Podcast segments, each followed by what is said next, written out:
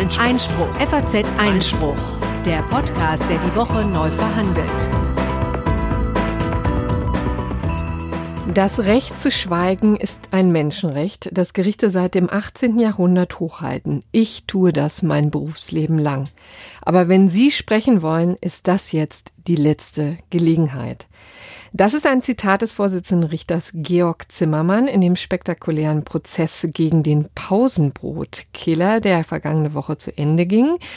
Und das ist ein Thema, das wir später noch tiefer verhandeln wollen. Aber jetzt verraten wir erstmal noch nicht, was der Angeklagte daraufhin erwiderte, sondern begrüßen Sie erstmal recht herzlich zu Folge 65 des FAZ Einspruch Podcast heute am 13. März. 2019 und am Mikrofon sind wie immer Corinna Budras und Konstantin van Leinten. Hallo. Ja. Wir können vielleicht mal, weil es Folge 65 ist, noch mal ein paar Takte zu uns sagen. Ich bin Wirtschaftsredakteurin in der Frankfurter Allgemeinen Sonntagszeitung und habe eine kratzige Stimme. ja. Ähnlich wie Theresa May ähm, gestern äh, vor dem Unterhaus. Ja, und ich äh, bin äh, Redakteur in der politischen Redaktion der Frankfurter Allgemeinen Zeitung und arbeite in erster Linie für FAZ Einspruch. FAZ Einspruch übrigens, das ist zum einen der Podcast, den ihr hier gerade hört, aber es ist keineswegs nur dieser Podcast, sondern auch, da hängt noch ein ganzes Produkt dran, das online erscheint, sechs Tage die Woche, an einem Tag die Woche mit einer exklusiven Zusatzausgabe, wo Texte erscheinen, die nur dort stehen, an den anderen Tagen im Wesentlichen mit einer Zusammenfassung der juristischen Texte aus der FAZ. Wenn euch das alles interessiert, dann geht gerne mal auf faz.net-einspruch testen. Ihr werdet da zu allen Themen, über die wir hier in der Sendung sprechen, noch weiterführende Infos finden und ihr werdet auch noch eine Menge Themen finden, die wir hier aus Zeitgründen nicht unterbringen können. Ja. Zum Beispiel ein großes Stück über sexuelle Belästigung, wenn ich da mal ein bisschen Eigenwerbung machen. Stimmt, das darf. hast du äh, recherchiert und geschrieben. Genau, ne? sexuelle Belästigung in Großkanzleien und ich habe einfach fürchterlich lange an diesem Text gesessen und bin jetzt einfach mal froh, dass er online gegangen ist. Ja, genau, der ist beispielsweise in der aktuellen Ausgabe. Wir packen mal einen Link in die Show Notes, aber das soll es gewesen sein an Vorrede. Wir kommen direkt zu den Themen, die uns heute beschäftigen werden. Äh, wir haben gleich einen kurzen Nachtrag zu einem Thema, das wir früher verhandelt haben. Dann anschließend soll es gehen um die eben schon erwähnte Theresa May, die auch wirklich allen Grund hat, äh, verkratzt zu klingen, denn erneut ist sie gescheitert äh, mit ihrem äh, nun etwas überarbeiteten Brexit-Deal. Corinna wird uns mal erklären, was überhaupt die Unterschiede waren gegenüber ihrem ersten äh, Verhandlungserfolg und warum auch der sich nicht hat durchsetzen können. Dann äh, war ich gestern beim Bundesgerichtshof in Karlsruhe und habe mir einen ziemlich ja dramatischen, schicksalhaften Fall angesehen. Es geht darum, ob Ärzte möglicherweise auf Schmerzensgeld haften können, wenn sie Patienten, die sich in einem ganz elenden Zustand befinden, zu lang am Leben halten. Ähm, anschließend sprechen wir nochmal, wir kommen leider nicht drum herum, um über den Verfassungsschutz und die AfD. Äh, da gibt es eine neue Entwicklung in dem schon bekannten Streit und es gibt vor allen Dingen auch noch eine ganz neue Konfliktfront, die da jetzt aufgegangen ist. Und dann als letztes Thema ähm, begegnen wir dem eingangs schon äh, zitatweise eingeführten Pausenbrotkiller wieder, äh, über den äh, nun verhandelt und entschieden worden ist. Und am Ende gibt's natürlich wie immer das gerechte Urteil. Genau, und kommen wir jetzt erstmal zum Brexit. Äh, es ist ja immer wieder schön, sich damit zu beschäftigen, weil doch ganz, ganz viele Besonderheiten immer wieder aufpoppen. Äh, gestern durften wir ähm, zum ersten Mal Bekanntschaft machen mit dem Generalanwalt Jeffrey Cox. Auf den hat das ganze Land äh, ganz aufmerksam geschaut. Und ich fand das einfach ein bisschen strange und wollte mir mal den genauer angucken. Aber jetzt erzählen wir doch erstmal vielleicht, ähm, wo wir eigentlich stehen, denn es ist ja noch eine ganze ähm, Menge passiert. Und dann erzähle ich auch gerne was zu Herrn Cox. Ähm, also wir wissen ja, dass nun die Großbritannien sich von Europa verabschieden will. Wir haben seit dem 14. November ein großes Konvolut ähm, auf dem Tisch liegen das sogenannte Withdrawal Agreement, 585 Seiten Scheidungsvertrag zwischen der EU und Großbritannien. Äh, Theresa May ist damit krachend gescheitert vor dem Unterhaus äh, im Januar und seitdem äh, wird die Situation quasi von Tag zu Tag brenzlicher. Jetzt hat sich eine neue Entwicklung ergeben. Am Montagabend ist Theresa May nach Straßburg geflogen, um da nochmal Nachverhandlungen zu diesem Konvolut ähm, durchzusetzen. Das ist ihr durchaus auch gelungen und zwar solche juristisch spindende Art. Ähm, denn das hat ja, ist insofern bemerkenswert, als dass die Europäische Union immer gesagt hat, ähm, sie bewegt sich einfach gar nicht mehr und schon gar nicht jetzt in diesem rechtlich bindenden Bereich. Ne? Es gibt ja auch ähm, vorher schon, also die, die, am 14. November war es eben dieser bindende Vertrag und noch eine politische Absichtserklärung, die da von beiden Seiten verabschiedet wurde. Und jetzt lag nun auf den Tischen des Unterhauses eben ähm, diese Änderung, die äh, Theresa May durchgesetzt hatte und die bestand im Wesentlichen in einer aus äh, Aufweichung des Backstop. Denn ähm, was ja schon bemerkenswert ist, ne? Denn ja. das war ja einer der großen Pain Points, würde man, glaube ich, auf Englisch sagen, äh, für die Briten. Ja, das hat denen schon wirklich ziemlich wehgetan. Was ne? ist der Backstop nochmal? Der Backstop ist eben eine Auffanglösung für Irland, denn in der Tat, Irland ist ja eine ganz besondere Problematik für Großbritannien, aber auch die EU. Nordirland, wissen wir, gehört zum Vereinigten Königreich. Deshalb wird Nordirland mit dem Vereinigten Königreich eben die EU verlassen, während Irland in äh, der EU bleibt. Und dann reißt quasi diese äh, Grenze wieder auf, die wirklich, also jahrzehntelang, da tobte einfach der Bürgerkrieg und es kam immer wieder zu gewaltigen Übergriffen, gewalttätigen Übergriffen und äh, das hatte man jetzt schon seit einiger Zeit befriedet und man hat jetzt einfach die Befürchtung, dass diese Grabenkämpfe wieder auftreten, wenn eine feste Grenze zwischen Nordirland und Irland gezogen wird mit Grenzkontrollen und allem Schrecklichen, was man sich eigentlich in der EU gar nicht mehr wünscht. Und deshalb, um dieses zu vermeiden, hatte man den Backstop vorgesehen, der was genau bestimmt? Letztendlich ist es ja so, dass das Ziel des Fonds Jansse ist, dass es eine Freihandelszone oder ein Freihandelsabkommen geben wird zwischen Großbritannien, also dem Vereinigten Königreich und ähm, der EU und dass dann auch ähm, die Irland-Frage geklärt wird. Also was passiert eben mit Grenzkontrollen, beziehungsweise findet man ein Regime, um diese Grenzkontrollen ähm, dann äh, zu verhindern. Wenn das nicht geschieht, wenn man sich also bis Ende 2020 nicht auf ein solches Freihandelsabkommen ähm, einigt, dann sollte diese Auffanglösung, dieser Backstop eben vorsehen, dass Großbritannien in einer Freihandels, in einer Zollunion. Zollunion verbleibt mit ähm, der EU, was ehrlich gesagt den Brexiteers ziemlich verhasst ist, ne? Denn das wollen die ja gerade nicht. Die wollen ja eigene Freihandelsabkommen abschließen. Das schränkt ihre außenwirtschaftspolitische Bewegungsfreiheit ein, wenn das so wäre. Deshalb wollen sie das nicht. Ähm, aber das war eben der Preis, den sie zahlen mussten, um irgendwie eine, eine friedliche Lösung äh, in Sachen ähm, Irland, Nordirland zu finden, wenn sich, wenn kein Freihandelsabkommen geschlossen wird. Das war der Backstop. Na, sagen wir mal so, es ist die Vereinbarung, auf die sich Theresa May eingelassen hat. Ja. Ne?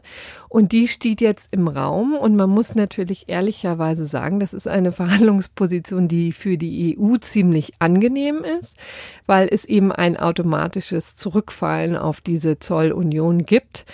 Und ähm, UK, ehrlich gesagt, äh, das finde ich das Bitte dran, traut uns offensichtlich wirklich nicht auch nur einen Millimeter mehr über den Weg und ähm, glaubt eben offensichtlich, also jedenfalls die Brexiteers, dass dann die EU überhaupt gar keine Notwendigkeit sieht, sich zu bewegen, ja, also mhm. überhaupt auf so ein Nord äh, Freihandelsabkommen einzulassen, wenn doch tatsächlich die Zollunion am Ende das ist, was auf jeden Fall winkt, ja. Mhm.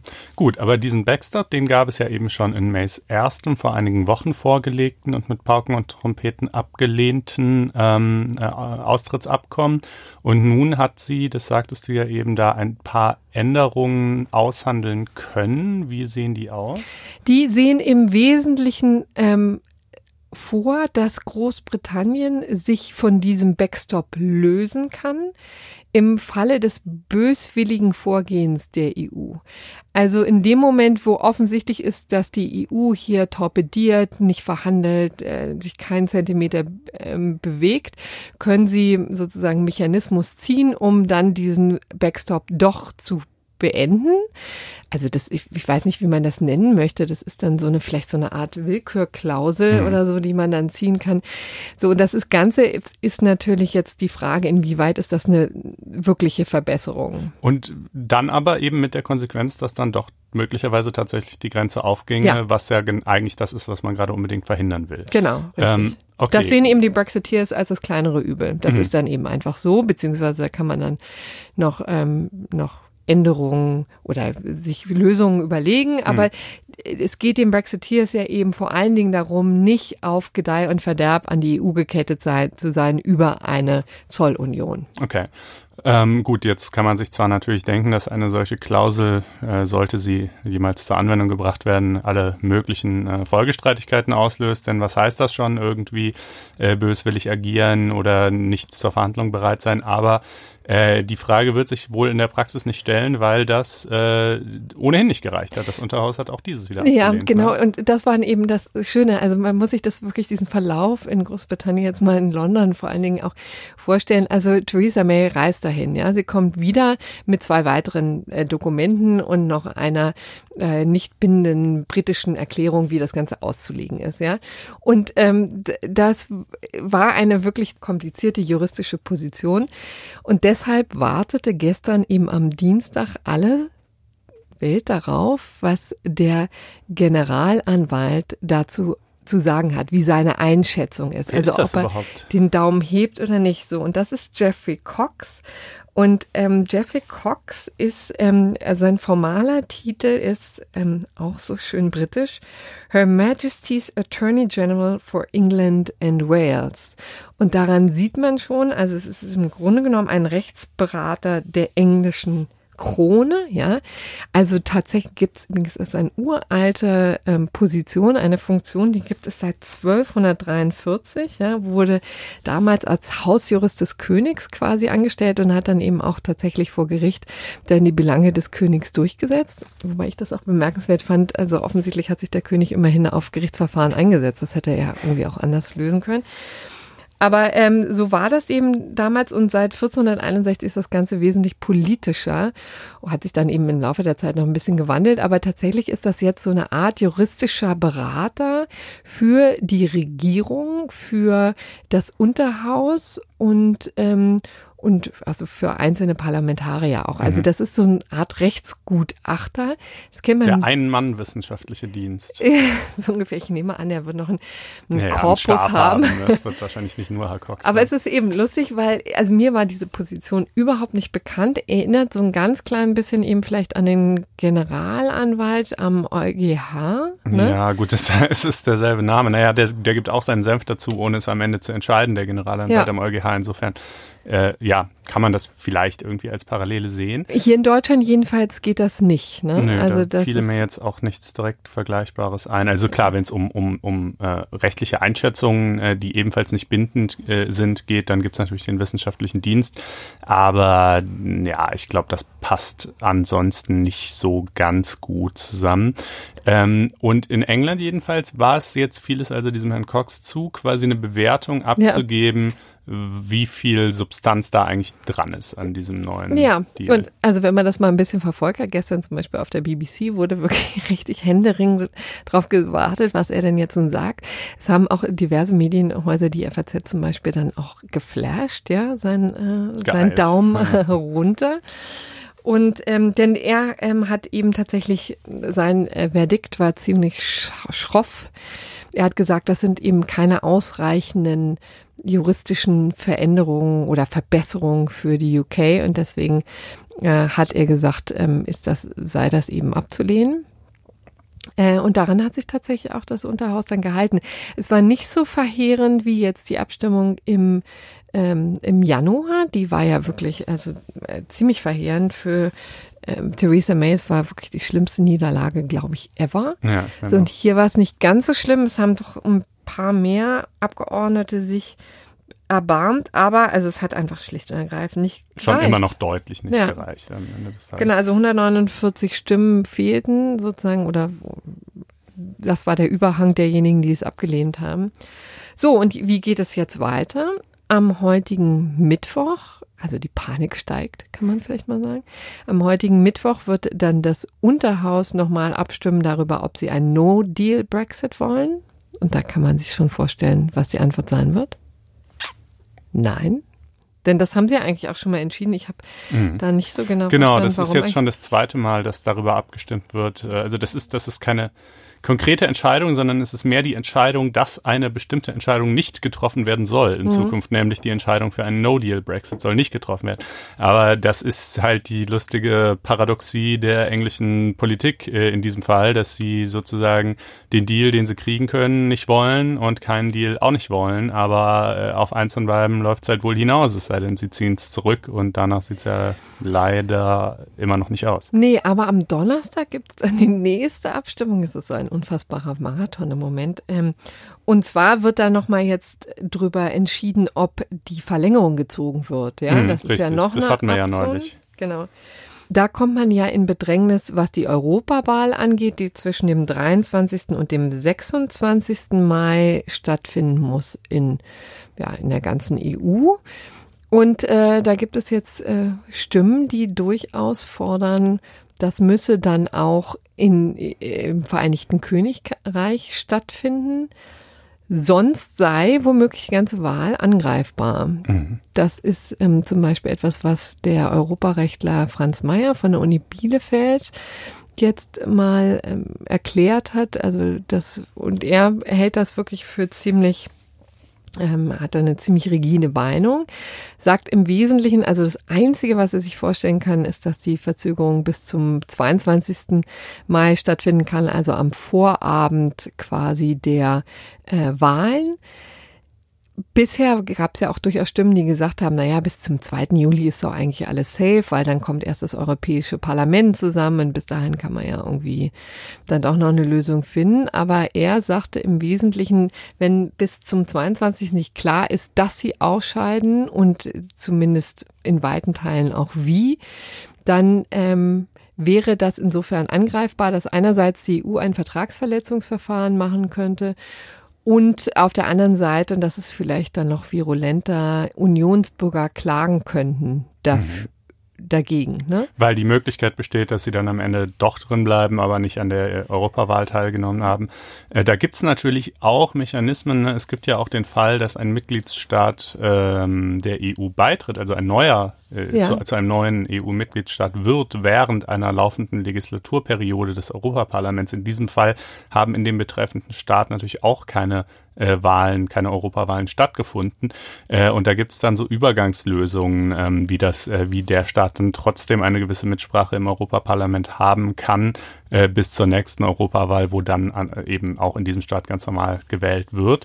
Ähm, Im Falle von England ist die Situation natürlich nicht exakt identisch, aber ähm, weist Parallelen auf. Ich würde sagen, wenn es wirklich dazu kommen sollte, dass es verschoben wird, dass es womöglich gar äh, bis hinter die Europawahl verschoben wird und nicht nur bis zum 22. Dann äh, werden wir das auf jeden Fall auch nochmal im Detail besprechen. Genau.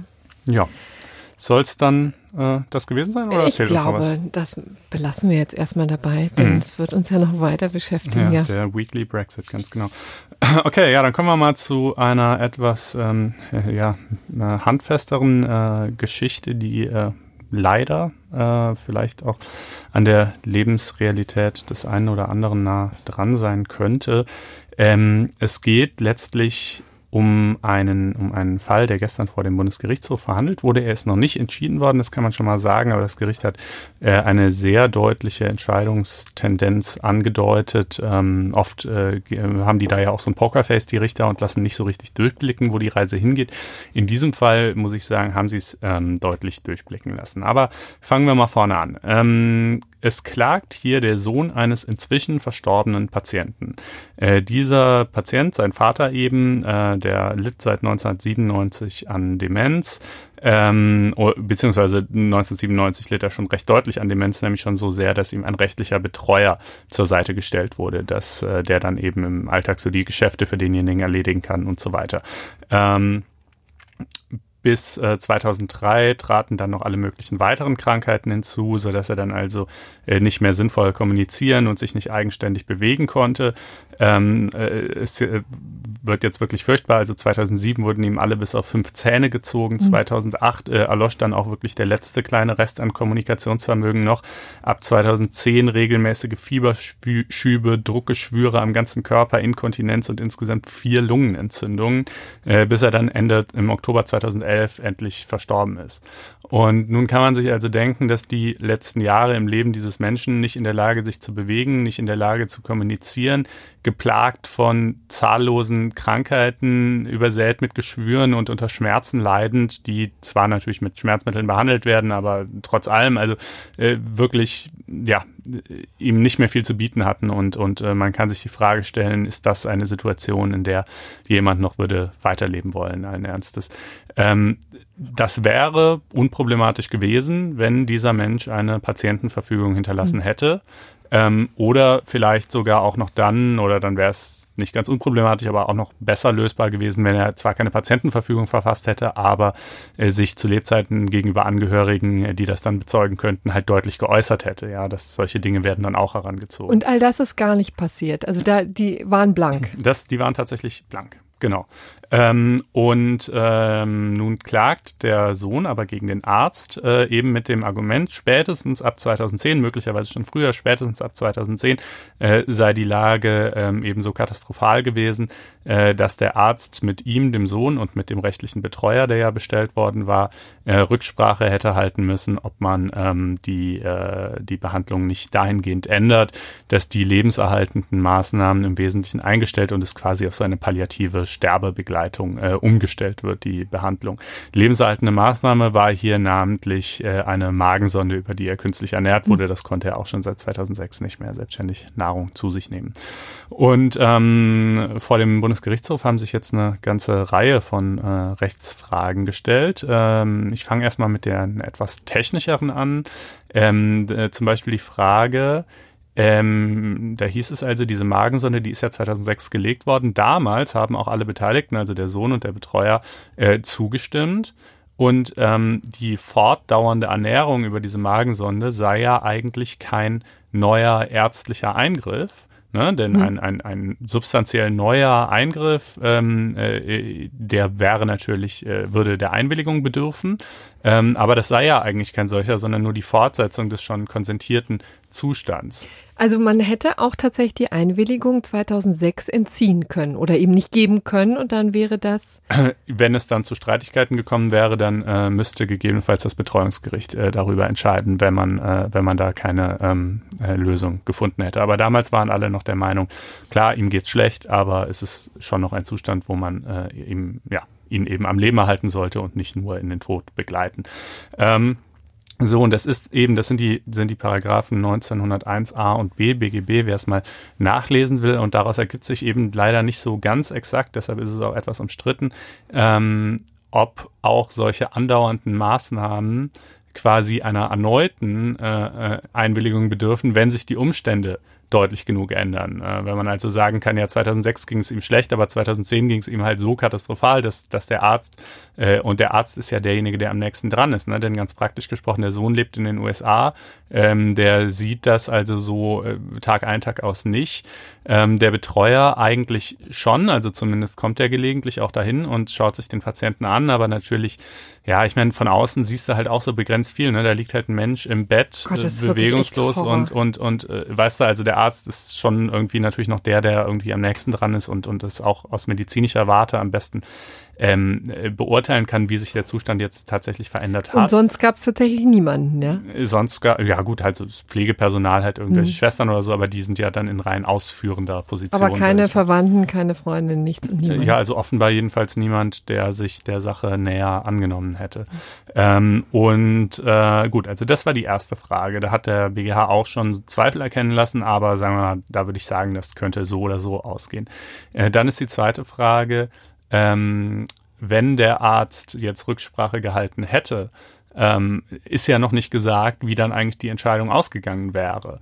Ähm, zumal, wie gesagt, es keine keine nach eigenem Gutdünken getroffene Entscheidung dieser Trias aus Angehörigen, Arzt und Betreuer ist, sondern denen lediglich die Aufgabe zufällt, den Patientenwillen zu ermitteln. Ja, also die, die können ja nicht einfach nach Lust und Laune sagen, ach ja, nee, jetzt lassen wir mal sterben, sondern äh, die müssen sich halt äh, versuchen zu eruieren, was er gewollt haben würde, da das in diesem Fall es einfach leider von ihm zu Zeiten, als er noch kommunikationsfähig war, keine klaren Aussagen zu dieser Frage gegeben hat, ähm, ist das also auch schwierig. Das könnte man, und deshalb ist es insofern an diesem Punkt ein Problem der Beweislast, ja. Also müsste der Sohn, der hier klagt, beweisen, dass ähm, man sich gegen eine Fortsetzung der Behandlung entschieden hätte. Das würde er wahrscheinlich nicht beweisen können. Oder muss der Arzt beweisen, dass man sich für eine Fortsetzung der Behandlung entschieden hätte. Das würde er vermutlich auch nicht können. Ähm, da könnte man eben zu einer Beweislastumkehr, also dahingehend kommen, dass der Arzt es beweisen muss, wenn man sagt, das war ein Aufklärungsfehler. Also es haben sich in dem Krankheitsverlauf äh, Faktoren maßgeblich verändert, äh, die, über die der Arzt hätte aufklären müssen, da er das nicht getan hat ähm, äh, liegt es jetzt an ihm zu beweisen, dass auch im Falle dieser Aufklärung es trotzdem so weitergelaufen wäre, wie es ist. Möglicherweise ist aber mhm. eben die zweite Rechtsfrage so. Und dann, jetzt kommt aber der eigentliche sozusagen moralisch, ethisch problematische Kern des Ganzen, äh, wäre man bei der dritten Frage, ähm, nämlich der Schaden. Ja? Mhm. Ähm, das Leben als Schaden, ja. wrongful life, sagt man im Englischen. Kann man ganz häufig aus diesen fürchterlichen Fällen und tragischen Fällen, wo Kinder behindert auf die Welt kommen. Genau, das, da gab es tatsächlich auch eine, eine ähm, BGH-Entscheidung dazu, schon im Jahr 1983. Damals hat ein Mädchen, also wohl vertreten durch ihre Mutter, nehme ich an, ähm, geklagt auf Schmerzensgeld äh, gegen den Arzt. Also kleiner historischer Exkurs jetzt. Wir kommen gleich wieder zu dem aktuellen Fall zurück. Äh, damals hat ein Mädchen geklagt gegen den Arzt. Der hatte nämlich ähm, bei der Schwangerschaft der Mutter halt so verschiedene äh, Untersuchungen durchgeführt, wie das gemacht wird auf etwaige Behinderungen und so weiter und hat dabei eine Rötelnerkrankung äh, übersehen, die er hätte erkennen müssen, die dann zu schwersten Schädigungen dieses Kindes geführt hat. Die Rötelerkrankung der Mutter während der Schwangerschaft? Ja, ich meine, frag mich jetzt nicht nach den medizinischen hm. Details, so exakt weiß ich es leider nicht, aber jeden, also es war jedenfalls eine Erkrankung, die er hätte erkennen müssen und die absehbar dafür sorgen würde, dass dieses Kind also schwerst geschädigt zur Welt kommt. Jetzt hat das Kind also ähm, auf, auf Schmerzensgeld damals geklagt und äh, der BGH hat diese Klage abgelehnt, denn der Punkt war, der BGH hat gesagt, der Arzt hat diese Erkrankung ja nicht hervorgerufen, sondern lediglich nicht erkannt. Und die Alternative, also wenn er sie erkannt hätte, hätte man sie auch nicht behandeln können, das war klar, sondern man hätte lediglich dieses Kind abtreiben können. Das heißt, ähm, äh, man käme quasi, wenn man den Schadensersatz hier bejahen würde, käme man dazu zu sagen, dein Leben, deine Existenz ist quasi ein Schaden. Mhm. Ähm, denn die einzige Alternative zu dieser Existenz wäre eben, dass man dich abgetrieben hätte und nicht, dass man dich behandelt hätte, weil es nicht geht. Und äh, hier ist die Konstellation ja ein bisschen ähnlich, also natürlich nicht identisch, aber ähnlich, äh, denn auch hier, es gab, äh, das ist insoweit umstreitig, keine weiteren Möglichkeiten, diesem Menschen zu helfen, seine Krankheitssymptome irgendwie wieder zu beseitigen oder so. Es war nur die Frage, lässt man ihn sterben äh, oder erhält man ihn äh, am Leben, so, so, ähm, ja, so äh, leidvoll dieses Leben auch sein mag. Ähm, und äh, das muss man eben einstellen. Ne? Wenn man jetzt rein kausal denkt, kann man natürlich sagen, ja klar hat die Lebenserhaltung kausal dazu geführt, dass dieser Mensch leidet, aber man muss halt schon die Alternative mitdenken.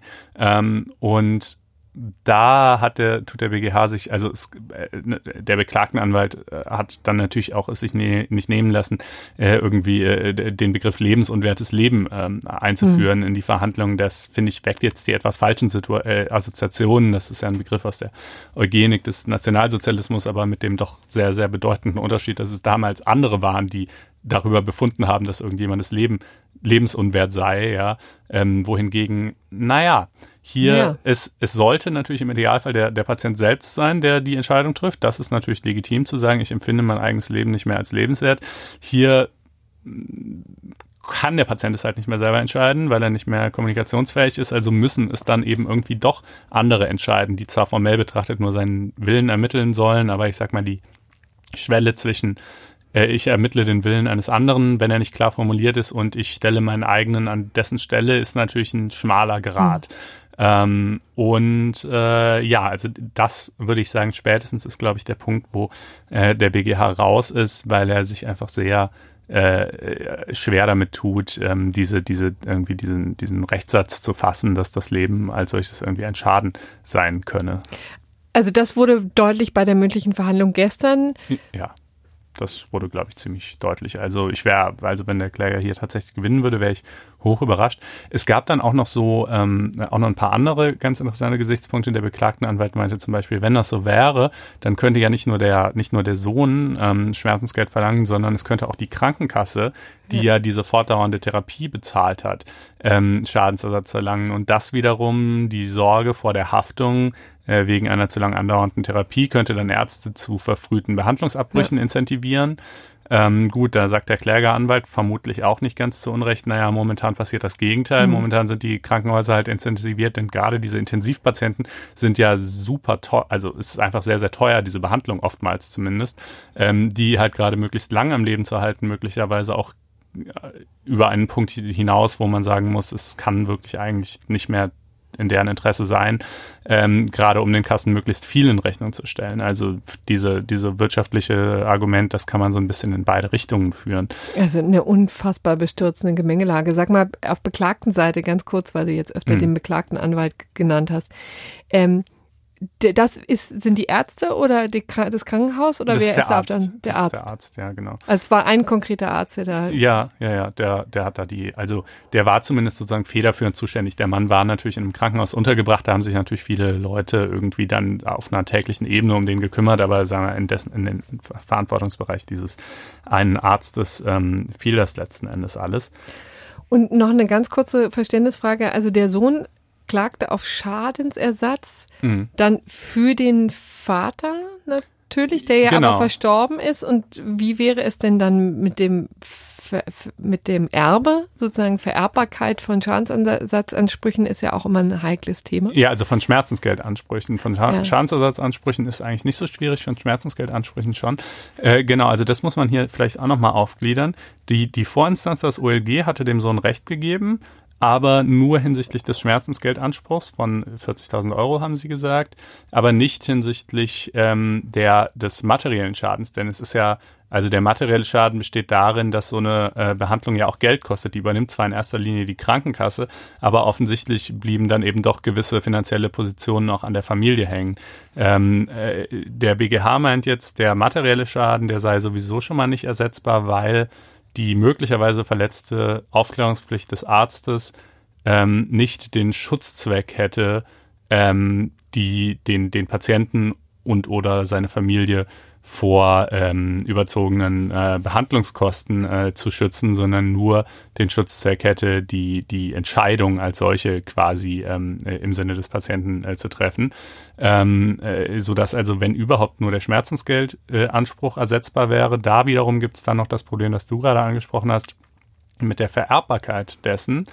Ähm, das ist ein guter Punkt, der gestern interessanterweise gar keine Rolle gespielt hat. Wir kennen das von äh, der äh, von äh, Helmut, Helmut Kohl, Kohl. Hm. genau, ne? Der hatte ja gegen seinen Ghostwriter, äh, der da alle möglichen Zitate ähm, äh, unerlaubterweise äh, öffentlich äh, gemacht hat, hätte Kohl einen Schmerzgeldanspruch gehabt, aber dann hieß es, äh, der geht halt nicht auf die Erben über, ähm, weil Kohl ja zwischenzeitlich verstorben ist, bekanntlich, äh, weil der der persönlichen Kompensation persönlich erlittener Leiden dient ähm, und und die Leiden hat ja nun mal Herr Kohl beziehungsweise in diesem Fall eben der der der Vater erlitten und nicht der Sohn.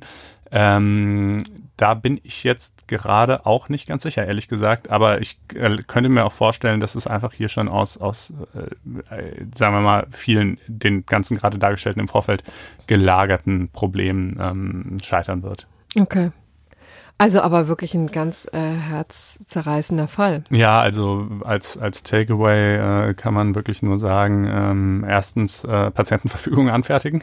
Ähm, äh, und äh, zweitens äh, hoffen, dass man auch äh, Verwandte hat. Also ich meine, ich will jetzt hier, hier kein persönliches Urteil über, über diese ja, konkrete Situation erlauben.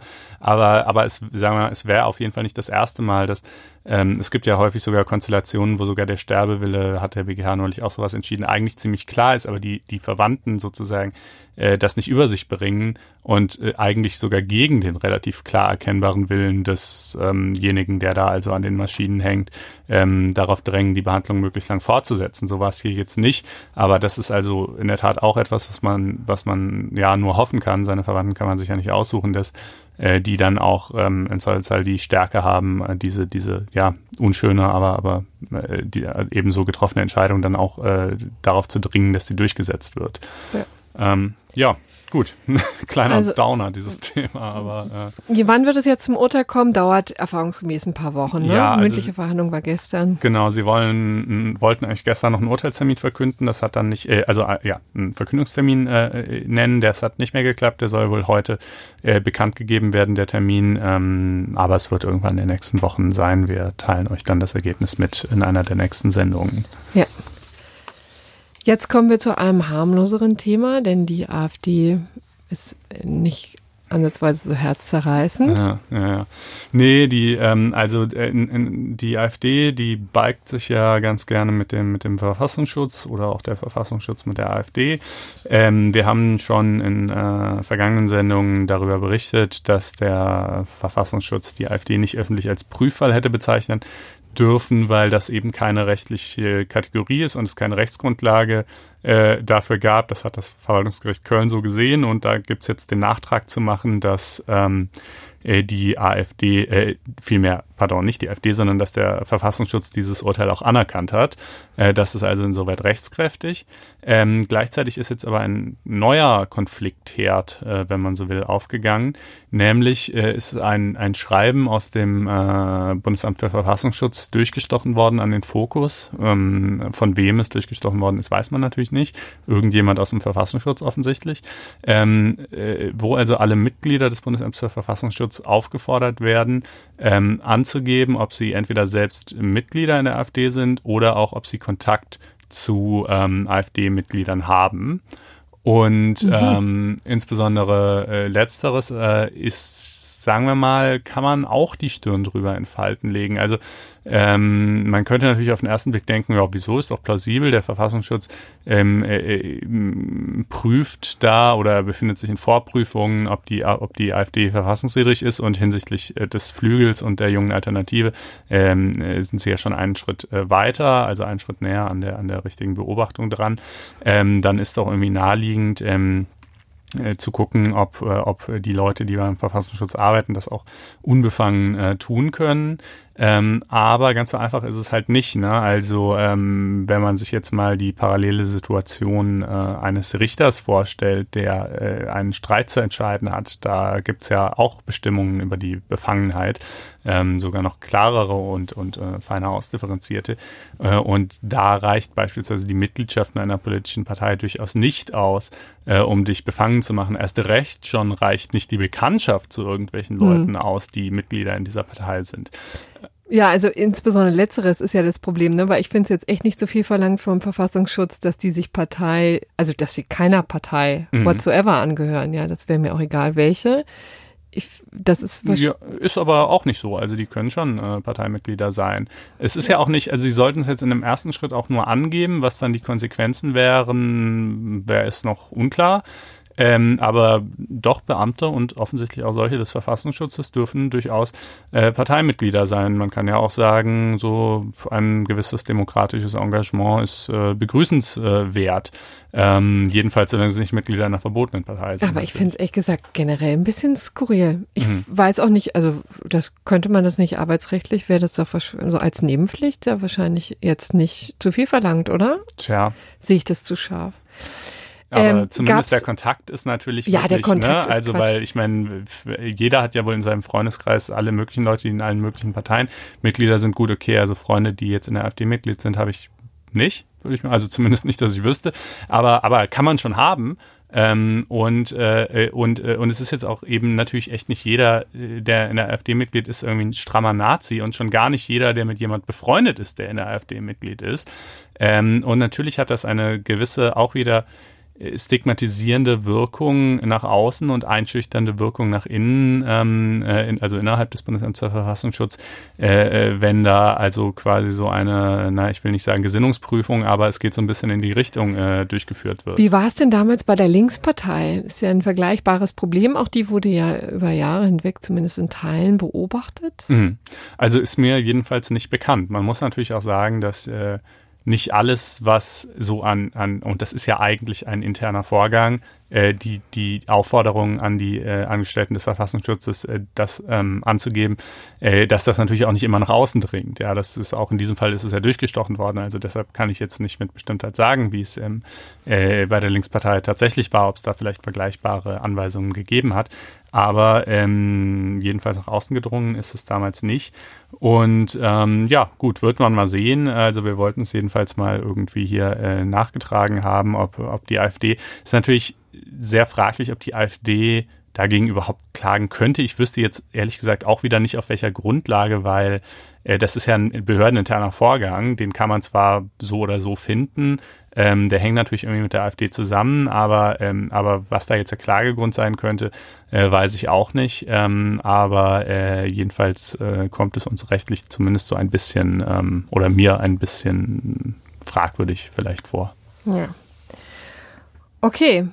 Mhm. Dann hatten wir das schwere Thema gerade verlassen und kommen jetzt zu einem zweiten, sehr morbiden Fall. Ja, der Pausenbrot. Äh, Killer, Killer ne? wie er immer genannt wird. Also das ist wirklich ein ganz erstaunlicher Fall, weil er einerseits geprägt ist von wahnsinnig grausamen Taten, die absolut abgebrüht begangen wurden. Und ähm, dafür gab es auch ein ungewöhnlich hohes Urteil. Man muss ehrlicherweise sagen, also er heißt Brausenbrot Killer, aber tatsächlich war hier angeklagt nur in Anführungsstrichen versuchter Mord, denn tatsächlich alle drei Opfer, um die es geht, leben noch. Aber er hat dafür tatsächlich lebenslang bekommen also er hat wirklich die ganze Latte bekommen. Also viel, also höher geht's einfach in Deutschland also nicht. Besonders schwere Lebenslang, besonders schwere der Schuld und anschließend Sicherungsverwahrung. Ja, das ja. ist tatsächlich äh, dann das Premium-Paket. Ähm, Genau, ja. und der Punkt ist eben einfach vielleicht, um das nochmal festzusetzen, also das ist ähm, in Do im deutschen Strafrecht ist es tatsächlich so, dass Versuch geahndet werden kann wie Vollendung. Mhm. Ähm, da steht eben dann auch lebenslang drauf und das wird sich dann wird dann im Strafmaß aber meines Erachtens ähm, immer dann ja, es kann halt ne? es kann gemildert werden ja. aber ähm, aber es kann auch gleichwertig bestraft werden zur Vollendung genau und hier wird es ähm, tatsächlich gleichwertig ähm, wurde es gleichwertig geahndet, eben von dem von mir schon zitierten Herrn äh, Vorsitzenden Richter Georg Zimmermann, der eben im Wesentlichen gesagt hat, also das ist, was wir jetzt hier haben, ist nicht schlimmer als ähm, der tatsächliche Tod. Denn um es vielleicht mal deutlich zu sagen, also hier gibt es drei Opfer, das sind alles Kollegen von Klaus O., also dem äh, inzwischen verurteilten Täter. Erst, man muss noch deutlich sagen, es ist noch nicht rechtskräftig, das Urteil, aber eben, äh, also eine Revision ist noch möglich, aber jetzt haben wir einfach mal ein Urteil in dieser Sache. Ähm, die drei wurden von ihm wohl über Jahre hinweg vergiftet mit Blei beziehungsweise Quecksilbermischungen, die ganz, ganz bizarr sind. Zwei von den ähm, Opfern sind stark nierengeschädigt, müssen sich ganz, ganz stark einstrengen in ihre, einschränken in ihrer Lebensführung und der eine, der dritte Kollege liegt einfach inzwischen im Wachkoma und ist nur noch eine Hülle seiner selbst, wie der Richter das formulierte. Und vielleicht gehen wir jetzt nochmal zurück und erklären, wer eigentlich Klaus O ist. Klaus O ist eben 57 Jahre alt, ähm, hat einen Hauptschulabschluss, übrigens mit einer 3 in Chemie, das wird gleich noch äh, wichtig. Er ist verheiratet, hat zwei Kinder und ist seit fast 40 Jahren beschäftigt bei der Armaturenfirma Ari in Schloss Holte bei Bielefeld. Ja, also im Grunde genommen wirklich so ein Otto Normalmensch, der aber also ein ganz normales Leben geführt hat, ja, also verheiratet war, also offensichtlich auch davor eben naja, soweit man das halt an diesen äußeren ja. Stationen eines Lebenslaufs. Richtig, so aber ich meine immerhin verheiratet, also ja. das sorgt, zeigt ja eigentlich für zeugt von stabilen Verhältnissen, eben auch ganz lange eben in dieser Firma und ist immer war sehr unfernbar, ist eigentlich nie groß aufgefallen, war immer so ein Eigenbrödler. Und es ist aber tatsächlich so, dass ab 2015 er wohl damit angefangen hat, systematisch seine Kollegen zu vergiften. Und zwar indem er heimlich dann an ihre Pausenstullen rangegangen ist, an die Pausenbrote, die Brotboxen geöffnet hat und dann immer quasi sein Gemisch, ähm, sein Gift Gemisch da drüber gestreut hat, wohl auch was in die Trinkflaschen gepackt hat. Also im Jahr 2015 soll es losgegangen sein, dass Radke festgestellt hat, dass ein Kollege von ihm ein Butterbrot eben gegessen hat und sich da irgendwie gleich erbrach und ähm, dann auch krank war, hustete und ähm, dem die Nieren versagten und der Simon Radke konnte sich das eben immer nicht erklären, hat auch wirklich wesentlich später erst, also das war 2017, hat er angefangen selber die Symptome zu haben, die sein Kollege, die er bei seinem Kollegen beobachtet hatte und hat dann einmal, das war dann auch tatsächlich wesentlich später erst, ähm, mal bemerkt, dass so ein schwarzes Pulver auf seinem Brot war. Das hat er dann fotografiert und weggeschmissen und wurde eben aber dann zum ersten Mal hellhörig und dachte, da ist irgendwas ganz merkwürdig. Sprach dann mit der Firmenleitung, die ist zur Polizei gegangen und die haben eine Kamera installiert und heimlich gefilmt. Und es gibt wirklich ganz erschütternde ähm, Videodokumentation darüber, wie das abgelaufen ist. Also erschütternd deswegen, weil es so unfassbar nüchtern war. Also man sieht tatsächlich auf diesem Videomaterial, wie der einfach zu den Pausenbroten griff und in völliger Ruhe die aufklappte und ähm, das äh, die Sachen aus seiner Tasche holte und das so rüberstreute und komplett ungerührt einfach das Gift auf den Pausenbroten verteilte. Wohl, weil er einfach seine Kollegen leiden sehen wollte. Das hat man dann also festgestellt bei diesen Videos. Dann hat man ihn wenig später dann festgenommen. Am 16. Mai 2018 wurde er festgenommen. Und ähm, da hatte er auch eine Tasche mit, äh, mit einem Glasfläschchen mit weißem Pulver, ähm, beschriftet mit den Worten Blei A. Und ähm, da hatten die dann eben auch Proben genommen von einem Brot, da fanden sich äh, 71.000 Mikrogramm Blei und das ist äh, ein Zigfaches der tolerierbaren Wochendosis. Ja, also das ist, ähm, war unfassbar, was er dann da äh, hergestellt hat und in seinem Keller fand sich ein ganzes Labor, wo der wohl experimentiert hat mit chemischen Verbindungen.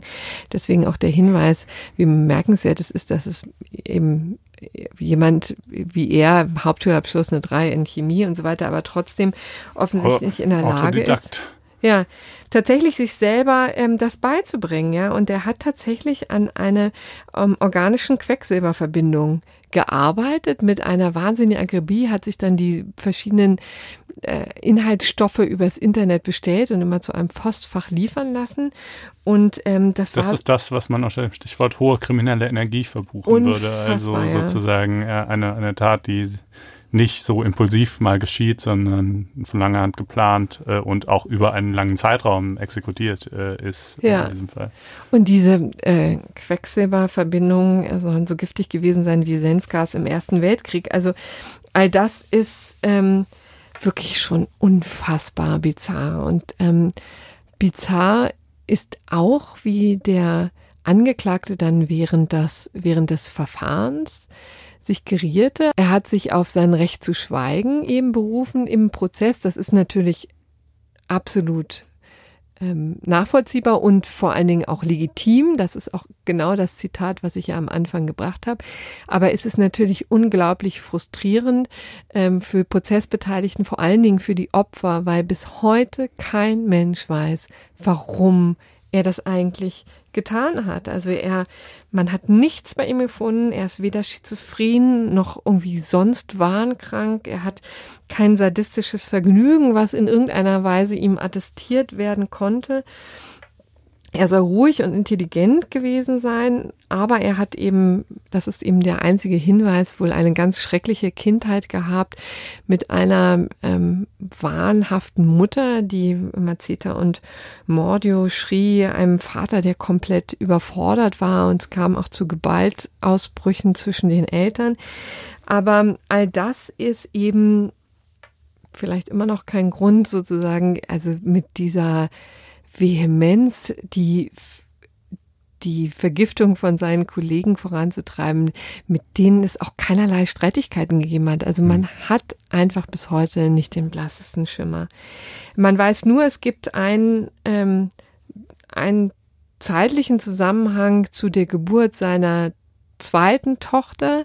Das war eben auch so um die Zeit 2015 und die hatte ein Down-Syndrom und offensichtlich hatte er ein, eine Schwierigkeit, sich sozusagen dem Kind zu nähern. Das hat sich dann aber gelegt. Aber ich meine, also all das ist, ergibt wirklich einfach überhaupt gar keinen Sinn.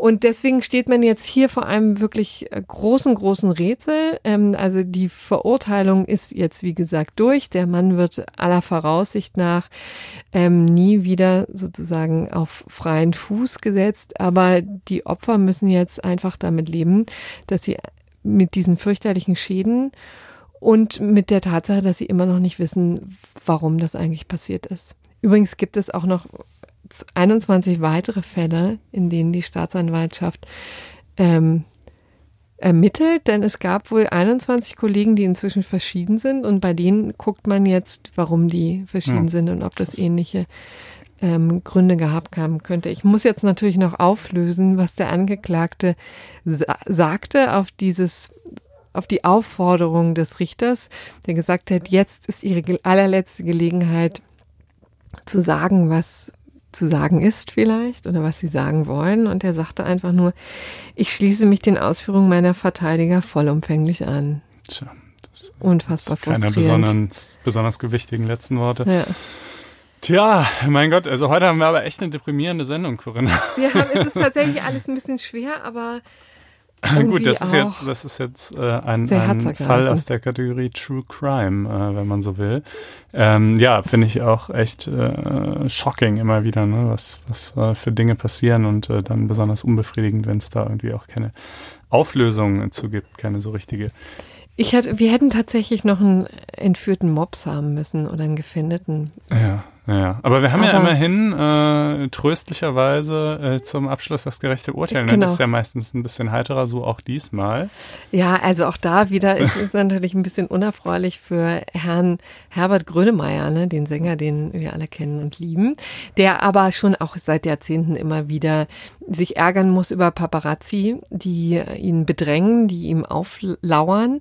Und jetzt hat er aber vor dem Landgericht Köln einen ersten Sieg vermelden können, nämlich in einer ziemlich langen juristischen Auseinandersetzung gegen zwei Paparazzi, die herrührt aus, äh, ich glaube, Dezember, 21. Dezember 2014. Ja, und da war es am Flughafen Köln-Bonn zu einer Konfrontation gekommen zwischen Grönemeyer und ähm, den beiden äh, Paparazzi, also den, äh, ein Kameramann und ein Fotograf, waren da eben vor Ort und wollten so filmen, wie er mit seiner ähm, Lebensgefährtin, ich weiß gar nicht, ob er nochmal verheiratet ist, aber jedenfalls und, und ähm, seinem Kind da den äh, Gang lang läuft und das wollte er sich nicht gefallen lassen und ging dann eben auf die Leute zu, wollte eben verhindern, dass seine Familie da äh, unrechtmäßig gefilmt und fotografiert wird und ging einfach auf die zu und motze die an und sagt, fuck off, ich bin hier privat. Und fing dann also dem, dem einen seine Kamera runtergerissen und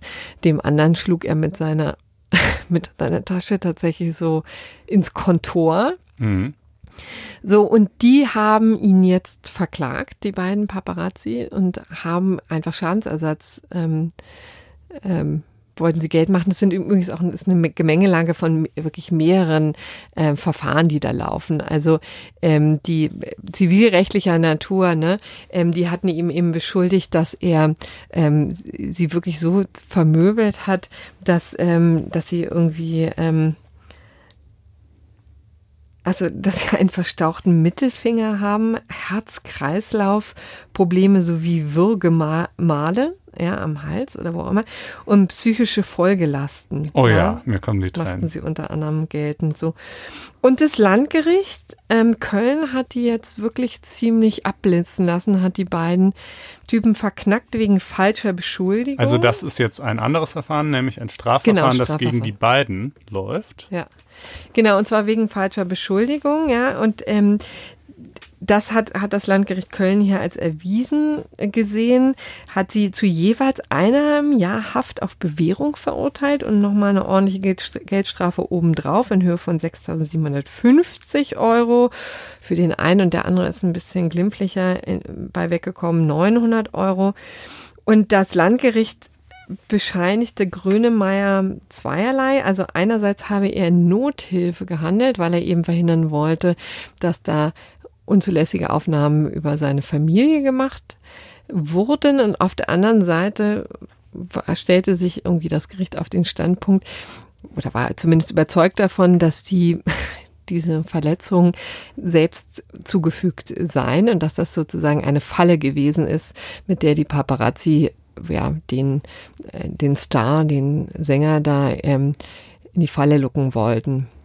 Also quasi, er ist zwar schon dazwischen gegangen, aber nicht so brutal wie dargestellt und die Verletzungen sind gar nicht von ihm, sondern äh, haben die sich ja selber. Ja, und im Grunde genommen, also die Argumentation ist hier, dass ähm, die ihn sozusagen provozieren wollten, ja, da so sehr, dass es dann zu einer Auseinandersetzung, ähm, zu einer auch ähm, tätlichen Auseinandersetzung kommt, die die dann filmen können und die sie gegen ihn verwenden können. Das ist so ein bisschen die, der Vorwurf des Gerichtes.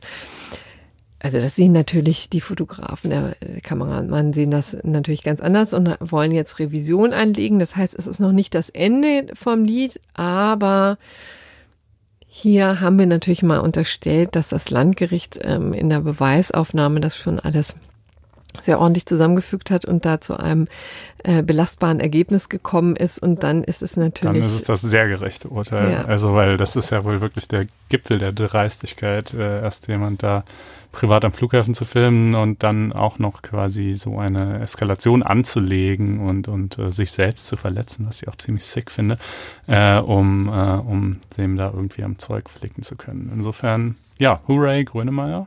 Das ja. äh, freut uns zum Abschluss. Ist schon bezeichnend für diese Sendung, dass selbst das gerechte Urteil, das wir als erfreulich empfinden, irgendwie auch damit zu tun hat, dass Leute verletzt werden und so. Also wir hätten jetzt auch einfach mal, weiß ich nicht, ja, so einen Mops oder sowas. Ja, aber äh, so ist es tatsächlich diese Woche. Wir haben ja, wir suchen ja immer ganz, ganz viel, sind auch, freuen uns immer sehr über Anregungen übrigens.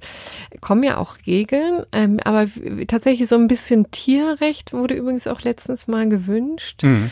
Ähm, all das äh, sozusagen versuchen wir auch mal zu berücksichtigen, klappt nicht jede Woche. Ja, es gibt solche und solche Sendungen. Äh, apropos, ähm, nächste Woche wird übrigens eine solche Sendung. also, ah, also so?